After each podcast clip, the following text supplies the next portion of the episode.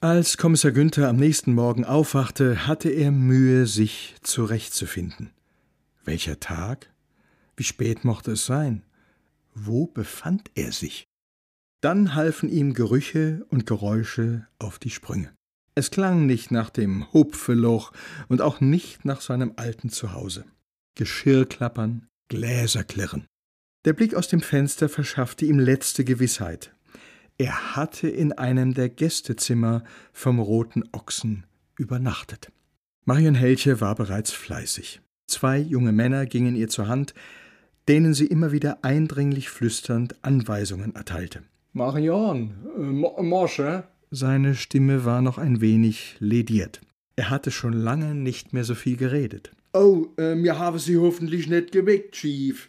Ich hab deine Buwe gesagt, sie soll ein bisschen leis sein. Nee, nee, äh, was ist denn die Uhr? Gleich halber der Zwölfe. Unfassbar, dass er so lange geschlafen hatte. Und, wie haben Sie geschlafen, Chief? Super, ich muss bloß erst noch ein bisschen wach werden. Wie wär's, Sie versuchen das mit dem kleinen Frühstück bei mir im Garten? Sie müssen auch nichts mithelfen. Er duschte in aller Ausführlichkeit und zog die Glamotte von gestern wieder an.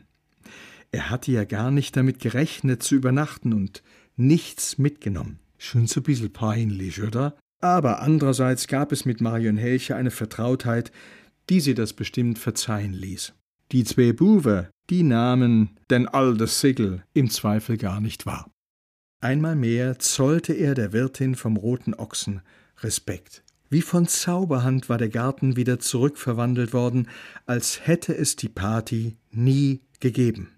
Einzig die gestapelten Bierbänke und ein paar prall gefüllte Müllsäcke ließen erkennen, dass sich hier Größeres abgespielt hatte.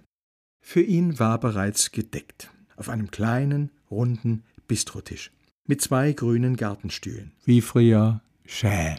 Auf, hucken wir uns bissel hi. Und schief.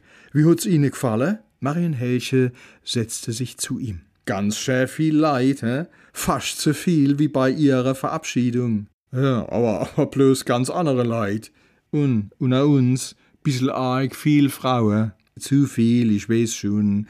Das dabei war's gut, wie mir dann um eins gesagt habe, Feierabend mit der Musik und überhaupt. Sonst hätt's wahrscheinlich auch Ärger gegeben mit der Gemeinde. Und um zwei waren ja dann alle fort. Fast.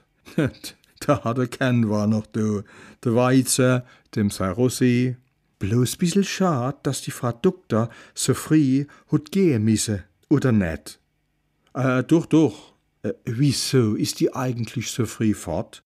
Die fährt heit in Urlaub. Ah, so. Aber das war ja schon schön, dass die noch da war auf der Party. Ein schöner Zufall.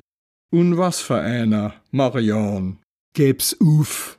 Ihr seid durchschaut. Ich bin der Kommissar. Schon vergessen? Auf, jetzt pack mal aus. Wie ist denn das alles gelaufen vorher? Der Komplott. Auf, verzähl mal. Ich reiß da den Kopf nicht runter.